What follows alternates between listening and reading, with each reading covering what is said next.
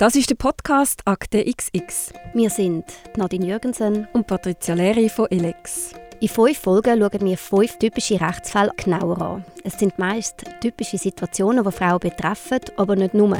Zuerst tauchen wir in einen wahren Fall ein und reden dann mit der Juristin von der CAP darüber, wie man sich schützen oder notfalls auch wehren kann. Da in dieser letzten Folge reden wir darüber, wie ein betrunkener Falschfahrer eine Frau mitten aus ihrem Leben reißt und wie sie jahrelang für ihr Recht hat müssen kämpfen Das ist der Fall Geisterfahrer. Milena ist 44, verheiratet. Sie hat zwei Kinder, das ältere ist schon erwachsen. Sie reist gern, sie kocht gern für Freundinnen und Freunde, am liebsten mit Gemüse aus ihrem Schrebergarten. Es ist ein Tag im Dezember 2004. Milena ist zusammen mit ihrem Mann unterwegs und sie wollen mit Freunden zu Nacht essen. Das Programm für eine dringende Verkehrsmeldung. Vorsicht, Falschfahrer auf der A1. Zwischen Niederbipp und Oftringen kommt Ihnen auf der A1 Richtung Zürich ein Falschfahrer entgegen. Fahren Sie äußerst vorsichtig und überholen Sie nicht. Ich wiederhole, Falschfahrer auf der Die Milena bremst zwar noch, aber es nützt nicht viel. Der Falschfahrer prallt frontal ins Auto von der Milena und ihrem Mann. Der Falschfahrer hat laut Polizeiprotokoll 1,7 Promille im Blut. Der Milena und ihrem Mann kommt mit ein paar leichteren Verletzungen davon. Aber die Milena muss mit der Ambulanz mit schwersten Verletzungen ins Spital gebracht werden. Monate muss sie bleiben. Mal geht es besser und dann von einem Tag auf den anderen wieder schlechter. Sie kann nicht mehr arbeiten, wird voll Invalidin. Und sie zieht sich immer mehr aus ihrem Sozialleben zurück. Die Gesundheit von der Milena ist aber nicht das Einzige. So traumatisch der Unfall war, ist, sie denken ja, immerhin ist es ein klarer Versicherungsfall und bringt uns sicher nicht auch noch in finanzielle Schwierigkeiten. Mit der Unterstützung von ihrem Mann meldet sie den Unfall bei den Versicherungen. Aber denkst du, es folgt ein 16 Jahre lang dauernder Rechtsstreit durch verschiedenste Stellen weil niemand zahlen will. Ja, wie der Fall ausgegangen ist, das hören wir später. Aber zuerst möchte ich der Serena Rudigier Hoi sagen. Hallo Serena, schön bist du da bei uns. Hallo Nadine. Ja, Serena, du bist jetzt dann seit bald drei Jahren im Team Haftpflicht und Sozialversicherungsrecht bei der CAP in Zürich. Vorher hast du auch bei der Strafverfolgung geschafft, auch sehr interessant. Und privat, habe ich gehört, fährst du gerne mit deinem VW-Büssli quer durch Europa. Das ist korrekt, ja genau. Wir geniessen jede Sekunde eigentlich in unserem Büsschen, wo wir können übernachten und uns da ziemlich frei durch Europa durchbewegen. Ja, du bist Juristin und du hilfst Menschen, die verletzt werden, die Unfälle haben, aber auch im Bereich des Strafrecht. Jeden Tag passieren ja Unfälle. Ja, man rutscht aus, jemand fährt in einem rein, etwas geht kaputt. Kommt das eigentlich oft vor, dass es eigentlich ein klarer Fall ist, wer schuld ist, aber trotzdem zahlt niemand.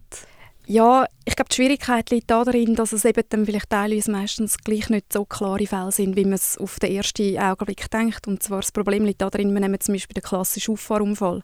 Einer fährt in mich hinein, was passiert? Ich fahre zum Beispiel in den nächsten rein und dann hast du auf einmal relativ schnell noch ein haftpflichtrechtliches Problem, weil der Halt vom Fahrzeug vielleicht nochmal jemand anderes ist und dann stehst du in einem rechtlichen Problem drin, wo sehr schnell sehr weit ausufen kann. Viel komplizierter wird es dann noch, wenn äh, Personenschäden mit dabei sind. Sachschäden meistens ein bisschen einfacher, aber bei Personenschäden kann es sehr schnell kompliziert werden. Ja, also mit Personenschäden meinst du, wenn Menschen verletzt sind? Korrekt, ja, genau. Ja, und jetzt, wenn man in einen Unfall verwickelt ist, dann ist man ja meistens auch total aufgelöst, oder? Man weiß gar nicht so genau, was ist jetzt eigentlich passiert. Was soll man dann in so einem Moment am besten gerade machen? das Wichtigste ist, glaube ich, im Zusammenhang, dass man ähm, schauen kann, dass man möglichst schnell Hilfe bekommt. Also wenn man verletzt ist, ist man meistens im Spital. Man muss man schauen, dass der Genesungsprozess vonstatten gehen kann. Ähm, da hilft es sicher, wenn man Familienangehörige mal mit beizieht, Arbeitgeber informiert. Ähm, von der rechtlichen Seite her kommen sehr schnell natürlich Versicherungen mit ins Spiel. Ähm, primär denke ich da an die Motorfahrzeugversicherung, die Unfallversicherung. Ähm, wenn man länger krank bleibt oder respektive ähm, vom Unfall her nicht mehr kann, kann arbeiten Invalidenversicherung auf einmal ein Problem. Also da lohnt es sich, ähm, sich möglichst schnell an die entsprechenden Versicherungen zu wenden, dass der Fall mal angemeldet ist und deponiert ist und dann wirklich Step by Step dann versucht zu schauen, dass der Genesungsprozess vonstatten geht. Mhm. Aber manchmal ist man ja einfach noch direkt auf der Unfallstelle, man ist vielleicht ein bisschen verwirrt, vielleicht muss man nicht gerade sofort ins Spital oder vielleicht ist man noch anwesend oder man wird direkt befragt von der Polizei, auf was muss man dann dort achten. Ich habe zum Beispiel eine gute Kollegin, die ist jahrelang in einem Rechtsstreit verwickelt gewesen. Die ist unter, unter einen Lastwagen gekommen und hat dort etwas Dummes gesagt ins Polizeiprotokoll, wo sie nachher jahrelang verfolgt hat, weil sie quasi den Lastwagenfahrer entlastet hat. Ich glaube, dort ist es wichtig bei den Aussagen, äh, wenn man in einer Ausnahmesituation ist, dass man es vielleicht gleich schafft, um einen Schritt zurück zu machen und schauen kann, dass man die polizeiliche Einvernahme auf einen späteren Zeitpunkt kann verschieben kann. Man steht unter Schock und ich glaube, in diesem Zusammenhang darf man durchaus kommunizieren, dass man vielleicht im Moment, im Moment nicht in der Lage ist, um eine Aussage zu machen, dass nachher in Ruhe kannst schauen was passiert ist. Allerdings ist bei den Aussagen dann häufig vielleicht auch wieder das Problem mit den zeitverblassenen Erinnerungen. Das heißt, manchmal ist es wichtig, dass man halt im Moment gerade die Aussage auch entsprechend kann machen kann, dass die Polizei das entsprechend kann protokollieren kann, was vorgefallen ist, zum Timeline ein bisschen ähm, näher zu halten, damit man alles schön super protokolliert hat, weil das ist ihnen raus teilweise dann eben auch wieder abhängig davon, welche Leistungen wie gesprochen werden. Mhm, also ganz ein schwieriger Moment, oder? Man ist verwickelt Korrekt. und dann muss man auch noch das Richtige machen. Ja. Jetzt aus deiner Sicht ja, was, was soll man dann machen? Oder so, ich kann mir gut vorstellen, man ist dann total flatterig und, und die Hand zittert und dann wird man noch von der Polizei vereinnahmt. Also das sind ja schon Ausnahmezustände. Ähm, das ist so. Ich glaube, es helfen tut wenn man auch irgendwo eine Person kann beiziehen kann, äh, wo, wo einem unterstützen kann. Ich denke es da vor allem auch an Familienangehörige, wo, wo dabei sein können. Ähm, vielleicht kommt dann noch jemand vor Ort, wo vielleicht eigentlich auf die entsprechende Person eingehen kann, die kann oben abholen kann. Die Rettungskräfte haben in der Regel auch noch eine Ausbildung, ähm, dass Leute unter Schockzuständen können, ähm, abfangen mhm. Aber im Zweifelsfall ist es eigentlich besser, wenn man vielleicht einmal abwartet mit einer Aussage, bis man wieder einigermaßen durchschnaufen kann. Würde ich sagen, ja, genau. Dass dort dann halt einfach die Aussage ähm, so korrekt wie möglich gemacht wird. Und eben, wenn man etwas nicht mehr weiß, dann weiß man sie Gottes Namen einfach auch nicht mehr. Oder? Ich glaube, das ist schon auch ein Teil, wo eine Rolle spielt. Mhm. Jetzt hast du vorher die Karambolage erwähnt oder die Autos, die so hintereinander reinfahren. Das sieht man ja auch mal beim, beim Nebel. Was sind jetzt eigentlich da so die, die Regeln? Wann weiß man, wenn jemand schuld ist im Verkehr? Ähm, entweder, wenn es eine kleinere Sache ist, beim Parkschaden zum Beispiel, ähm, und sich Parteien einigen können, kannst du das europäische Unfallprotokoll ausfüllen. Dann kannst du das zuhanden von der Motorfahrzeugversicherung einreichen und anhand von dem wird eigentlich die Schuld quasi festgestellt. Anders sieht es aus, wenn die Polizei gerufen wird. Dort gibt es eine Rapportierung und der Rapport geht dann an die Staatsanwaltschaft und beim Strass bei Strassenverkehrsvorfällen ist es immer noch wichtig, dass man weiß, es geht eben auch noch an Strassenverkehrsamt. Das vergessen dann viele eben auch noch. Und ähm, der Stadthalter oder der Staatsanwalt entscheidet dann über ein Strafverfahren aufgrund von dem eröffnet und anhand von dem wird die sogenannte schuldfähig oder die Schuld in dem Sinn festgestellt? Wer ist die Schuld daran? Aber ist das nicht total klar? Also der, der hinten reinfällt, der ist doch schuld? Das grundsätzlich schon. Das Problem ist aber, dass wir im Straßenverkehr eben keine Verschuldenshaftung haben, sondern eine Kausalhaftung. Was ist das? Ähm, Kausalhaftung bedeutet, dass die Halterin von einem Fahrzeug kann für Schäden die mit einem Motorfahrzeug passiert sind, haftbar gemacht werden, ohne dass der Lenker auch die Schuld sein muss. Also wenn ich auf einer Eisfläche ähm, ein Bremsmanöver nicht mehr durchführen kann, ist sie vielleicht per se nicht gerade schuldig, aber rein aufgrund von dem, dass ich eben ein Fahrzeug besitze, kann ich eben schon haftbar machen, äh, gemacht werden dafür, ähm, weil vom, äh, vom, vom Fahrzeug her eine erhöhte Gefahr ausgeht.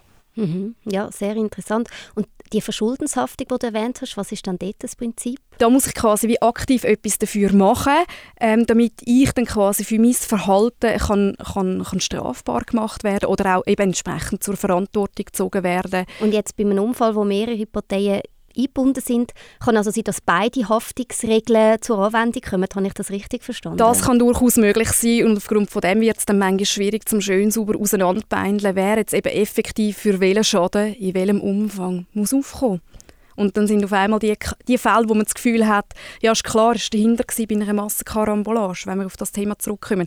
Es war dahinter, was das Problem verursacht hat, aber das mittlere Fahrzeug kann genauso zur Verantwortung gezogen werden, obwohl mich grundsätzlich keins verschuldet trifft. Ich habe vielleicht noch genügend Abstand gewesen, aber dahinter ist so schnell zu kommen, dass mein Auto einfach gerade ohne nichts in Vorderen nie geschoben hat, obwohl ich bremsen auf der Bremse stehen geblieben bin und einfach nichts mehr können machen dann trifft mich ja grundsätzlich rein im rechtlichen Sinne, wie wir davor reden, eben kein Verschulden mehr, sondern Einfach aufgrund von dem, dass ich ein Fahrzeug gefahren bin. Und da gibt es eben teilweise ganz, ganz gemeine Tatbestände, sagen wir dem, im Straßenverkehr, wo, wo uns dann gleich verantwortlich gemacht werden Ja, das tönt dann auch. Die Abgrenzungen sind also recht komplex und da ist man wirklich froh, wenn man Hilfe dabei hat, dass man das kann auseinanderbeindeln wer jetzt da tatsächlich muss zahlen ähm, Jetzt aber angenommen, man hat jetzt das gelöst und man weiß jetzt, wer schuld war oder wer haftbar ist. Was kann man dann machen, dass die auch zahlen? Ja, manchmal kann es sein, dass sie in einem Detail ihnen einen, einen Fehler gemacht haben, zum Beispiel die Versicherung, und äh, ein wesentliches Merkmal übersehen haben. Und dort lohnt sich sicher, bei der Versicherung nachzufragen, die Ablehnung schriftlich verlangen und durchaus auch hartnäckig zu bleiben und zu sagen, nein, aber es ist anders abgelaufen, dort haben wir den und den Widerspruch drin, schaut es doch nochmal an und schaut, ähm, dass man entsprechend Leistungen auch ausrichten kann. Mhm. Was haben die dann da für rechtliche Möglichkeiten, jetzt so eine zahlungsunwillige Versicherung können dazu bewegen, dass sie einen Schaden übernimmt? Primär versucht man es sogenannt außergerichtlich zu lösen. Das bedeutet, äh, man versucht mit der Versicherung in Kontakt zu treten und ihnen die Situation darlegen, wieso dass wir der Meinung sind, müssen wir zahlen. Und wenn das nicht funktioniert, dann überlegt man sich durchaus, was haben wir für Chancen, wenn wir vor Gericht gehen müssen. Dann wäre natürlich dann einfach der Weg, dass man es dann schlussendlich gerichtlich erledigen müsste. Aber wenn es irgendwie geht, lohnt es sich zum außergerichtlich machen mit einem sogenannten Vergleich. Das bedeutet, dass man sich versucht zu einigen, wie viel man jetzt aufgrund von dem Schaden zahlen und wo muss man dann vielleicht halt gewisse Abstriche machen, wo man nicht alles durchsetzen kann. Mhm. Dann kommen wir doch einmal zum Fall von der Milena. Offenbar hat es ja da Problem gegeben, weil irgendwann hat das Ehepaar ja mit euch Kontakt aufgenommen. Wann genau ist das in dem Prozess? Das ist eigentlich ziemlich schnell nach dem, nach dem Vorfall selber gewesen. Ähm, sie sind mit dem Fall überfordert gewesen, ähm, und da lohnt es sich durchaus, wenn man eine Rechtsschutzversicherung hat, dass man die kann in Anspruch nehmen kann. Oder aber, dass man auch sonst Fachpersonen beizieht. Manchmal ist es so, jetzt zum Beispiel bei den Unfallversicherungen, dass es sogenannte Case Manager gibt. Das sind Personen, die einem helfen, die Versicherungen miteinander zu koordinieren oder eben schauen, dass man mit den Ärzten, mit Arbeitgebern, mit äh, involvierten Parteien kann zusammen an den Tisch sitzen mhm. und das Ganze zu verhandeln. Das ist eigentlich fast ein Fulltime-Job, oder? Korrekt, ja. Und wenn es dann gar nicht mehr geht und man zum Beispiel auch keine Rechtsschutzversicherung hat, dann bleibt manchmal vielleicht nur noch der Anwalt übrig. Das ist dann leider so. Mhm. Gehen wir zurück dort, wo Sie euch kontaktiert haben. Was haben dann ihr unternommen, um ihnen zu helfen? Dass sich abzeichnet hat, dass äh, die Schädigungen bei der Milena so groß sind oder dass sie einfach länger äh, schwerwiegendere Folgen aus dem Unfall davongetragen hat, ähm, haben wir das Mandat einem externen Anwalt übergeben und er hat sich dann eigentlich um alle weiteren Sachen mit der Invalidenversicherung, mit der Unfallversicherung, mit der äh, Haftpflichtversicherung gekümmert, hat geschaut, dass man ihren Anspruch, den sie zu gut hat, kann durchsetzen kann. Ich nehme auch an, die psychologischen Folgen sind natürlich massiv. Also sie ist ja invalid geworden, sie hat nicht mehr arbeiten, sie hat wahrscheinlich große Schmerzen gehabt. Habt ihr da auch äh, ein Handling, wo ihr, wo ihr Menschen helfen könnt, die auf euch zukommen? Ich glaube, das muss man ein individuell anschauen. Bei uns ist es natürlich primär so, einfach vom Hintergrund, wo wir haben, dass wir primär uns ums Rechtliche kümmern. Aber es spielt sicher mitunter eine grosse Rolle, dass man mit den Kunden sie dort versucht abzuholen, wo sie stehen und wenn man an Grenzen kommt, dass man dann zusammen mit Fachpersonen kann schauen kann, wie sie auf, auf diese Bedürfnisse natürlich auch noch abgeholt wird. So etwas ist ja auch immer teuer, oder? wenn man jahrelang dann auch psychologische oder psychiatrische Unterstützung sogar braucht, gehört dann, gehören dann die Kosten auch zum Schaden? Korrekt, zum Schaden gehören ganz viele Positionen. Erwerbsausfall. Ähm, jetzt bei der Milena war es so, gewesen, dass sie natürlich mitunter sich auch am Haushalt beteiligt hat. Dann hat es dort sicher auch noch einen sogenannten Haushaltsschaden. Also halt der Teil, den sie nicht mehr im Haushalt machen kann, muss jemand anderes machen. Entweder macht es der Mann oder sie ziehen noch irgendeine Spitex bei oder irgendeine Haushaltshilfe, die auf einmal brauchen. Bei ganz schweren Verletzungen, die längere Spitalaufenthalte ähm, nach sich ziehen, wirklich auch insofern schwerwiegende Folgen hat, wie zum Beispiel, du hast ein, ein Glied auf einmal nicht mehr, bist auf den Rollstuhl angewiesen. Ähm, dort redet man dann auch noch davon, dass man ein sogenanntes Schmerzensgeld geltend machen kann. Wir reden im Fachjargon eher von Genugtuung, aber ähm, die meisten reden vom sogenannten Schmerzensgeld. Dazu zu den ähm, Schäden, die man Geld machen kann, sind die ganzen Gesundheitskosten. Und dann gibt es noch Kosten, die dazu gehören, die Spesen und ähm, Kostenersatz, die einfach durch außerordentlich aufwendig, wie dann halt auch Anwaltskosten auch noch dazu kommen. Plus Zinsen gehören auch noch dazu. Man tut eigentlich den Schaden zu 5% verzinsen. Jetzt, äh, wenn man den Fall so hört, das geht einem ja irgendwie näher. Also eine Frau, die eigentlich unverschuldet ähm, durch einen Geisterfahrer verletzt wird, jahrelanger Rechtsstreit, ähm, sie ist invalid, sie kann nicht mehr arbeiten, sie kann die Haushalt nicht mehr versorgen. Wer ist denn jetzt da eigentlich verantwortlich, den Schaden oder die Schädenpunkte, die du jetzt da aufgezählt hast, von ihren auch zu übernehmen und ihren eben auch eine Genugtuung zu zahlen oder so, dass sie wieder finanziell hergestellt ist? Also grundsätzlich ist die Motorhaftpflichtversicherung gegenüber der Milena leistungspflichtig. Aber ähm, es passiert dann, weil er so stark alkoholisiert war, 1,7 Promille sind doch sehr viel, dass die Versicherung eben im Hintergrund äh, bei der entsprechenden Person die Leistungen geht also kürzen oder respektive eben von ihr gehen, zurückfordern. Weil man in diesem Zusammenhang halt einfach muss sagen, hey, du hast so ein höchstes Mitverschulden in dem Fall. Ich meine, die Alkoholpromille kommen ja nicht irgendwo her, vor allem in dieser Höhe, ähm, dass dann die Versicherung eben auch sagt, ja nein, ähm, wir können da einfach nicht für den vollen Schaden auskommen. Aber gegenüber von der Milena ist schon eigentlich primär die Motorhaftpflichtversicherung leistungspflichtig, aber sie geht hinten raus natürlich bei äh, der Person, die da reden wir von verursacht, die wirklich einfach dafür die Schuld ist, zurückfordern. Was macht man dann, wenn jetzt der Unfall verursacht, der Geisterfahrer auch gar nicht zahlen kann? Dann laufst du einfach wirklich Gefahr, dass du in eine Verschuldung hineinlaufst. Privatkonkurs unter Umständen, das ist wirklich das, was halt kann drohen ähm, hat für die, die Person, die das gemacht hat, sicher auch sehr weitreichende Konsequenzen. Jetzt vielleicht mal an dieser Stelle für alle, die gerne mal am Abend noch ein Glas trinken und dann gleich Auto fahren, wie viel muss man dann trinken für 1,7 Promille? Als Mann und als Frau ist ja noch etwas anders. Ähm, ja, das ist so. Ich glaube, ich sage es mal eher von der Seite, was es vertreibt oder eben nicht vertreibt. Ähm, man sagt, also in der Regel ist es ein Glas Wein. Äh, bei, einem, äh, bei einer Stange Bier denke ich sicher geht es auch noch. Aber eben denkt ihr, als Frauen vertragen sicher weniger Alkohol. Und die einfachste Variante, steigen doch, wenn ihr Auto fahren wollt, komplett oder verzichten komplett auf den Alkohol. Das ist das Einfachste. Vielleicht auch noch mal zur Erinnerung, was ist das geltende Gesetz? Wie viel Promille dürfen wir im Blut haben? Die aktuellen Promillewerte sind 0,5 Promille, die man haben Also fassen wir das zusammen. Das ist jetzt ein stark alkoholisierter Geisterfahrer, der in eine gesunde Frau hineinfährt. Sie hat 16 Jahre Schmerzen, Rechtsstreit und dann bleibt sie quasi auf ihrem Schaden und auf ihren Schmerzen sitzen. Das ist doch total stoßend. Ähm, ja, es ist stoßend und wenn man jetzt auch anschaut, dass der Schadenfall, also die Schadenssumme, die sie hat, ähm, 50'000 Franken, also die Versicherung hat primär 50'000 Franken wollen zahlen. Man hat nachher einen Vergleich können äh, abschliessen, wo sie dann das Zehnfache bekommen hat. Also sie hat dann auf einmal 500'000 Franken bekommen. Ähm, dort muss man halt sehr gut darauf schauen, dass man die ähm, Schäden, die man hat, substanzieren kann. Das bedeutet, schön sauber können beziffern, wo hat sie welchen Ausfall gehabt. Und die Berechnung ist eine sehr komplexe Berechnung. Auch dort ist man in der Regel halt wirklich auf eine Fachperson angewiesen, wie ein, ein, ein Fachanwalt, der wirklich speziell auf Haftpflichtversicherungsrecht äh, spezialisiert ist, dass er die Schadensberechnung auch vornehmen. Also da hat der externe Anwalt dann doch noch recht viel können rausholen, also äh, eine halbe Million statt 50'000 das ist doch äh, schon, schon, schon, recht viel mehr. Ja, genau. Und man hat es durch einen Vergleich können machen mhm. was auch schon mal sehr gut ist. Und wie geht es dann der Milena heute? Wie es ihr ganz konkret geht, ähm, das wissen wir leider nicht mehr. Durch das, dass wir jetzt nach gut 15,5 Jahren den Rechtsfall so weit positiv haben können abschließen. Und ich sage es insofern eben positiv, wenn man davon schaut, dass äh, ursprünglich 50'000 Franken im Raum gestanden sind und wir ihr dann gleich 500'000 Franken haben können rausholen ähm, haben wir für uns, von unserer Seite her, von der rechtlichen Seite her, den Fall nach 15,5 Jahren wirklich können abschliessen. Und sie hat einen Schlussstrich unter das Kapitel können ziehen mit dem Rechtsstreit und kann sich jetzt hoffentlich eigentlich quasi ihrer Genesung oder dem, was ihr in dem Sinn noch übrig bleibt aus dem Unfall widmen und dass sie mit ihrer Familie weiterhin kann ein zufriedenes Leben führen und sich wirklich nicht mehr mit dem Vorfall selber konfrontiert fühlen. Weil es ist natürlich schon, wenn sich ein Rechtsstreit so lange zieht, bist du natürlich immer mit dem Ereignis konfrontiert. Und wenn dort mal einen Schlussstrich kannst unterziehen die meisten sind dann gleich froh, dass sie aufschnaufen und sagen so, da stehe ich mal und das nachher positiv, hoffentlich positiv können in ihr Leben schauen.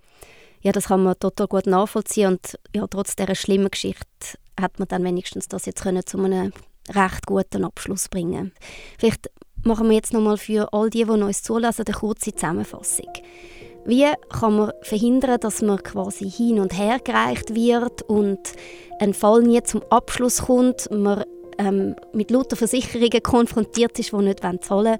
Was würdest du da jetzt allen Menschen, die zuhören, raten? Also ich rate jeder Person, so schnell wie möglich sich mit den entsprechenden Versicherungen in Kontakt zu setzen. Bei den Versicherungen, bei der Unfallversicherung auch nachfragen, ob es eine Möglichkeit auf ein Case-Management gibt.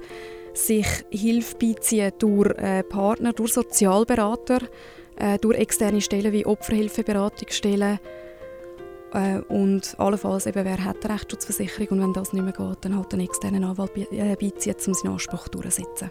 Und wenn man an einer Unfallstelle ist und total shaky und, und traumatisiert ist, dann vielleicht auch besser später dann der Polizei Auskunft geben. Genau, sich einfach wirklich einen Moment zurücknehmen, dass man sich kann sammeln und durchaus auch zum Ausdruck bringen, dass es jetzt nicht geht, dass man dann die Vernahme zum Beispiel auf einen späteren Zeitpunkt verschiebt, wo der Gesundheitszustand auch zulässt, wo man das kann, kann machen kann.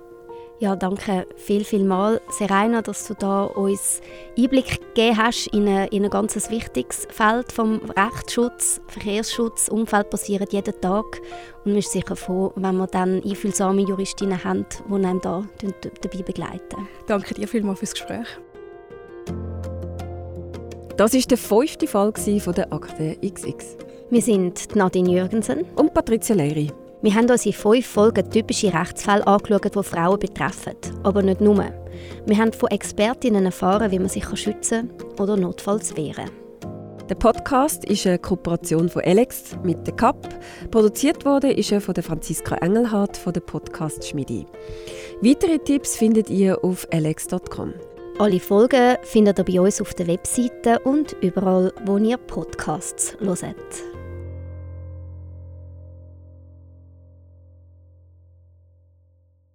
Psst. Ich bin noch mal kurz, Patricia von Elex. Elex ist eine Finanz- und Medienplattform. Sexismus, Mobbing, Lohndiskriminierung. Wir wünschen uns, dass sich alle gegen Ungerechtigkeit wehren können und es nicht eine Frage von Geld ist. Darum hat Elex zusammen mit der CAP die Rechtsschutzversicherung Elex Justice entwickelt. Auf elex.com unter Produkt erfährst du mehr.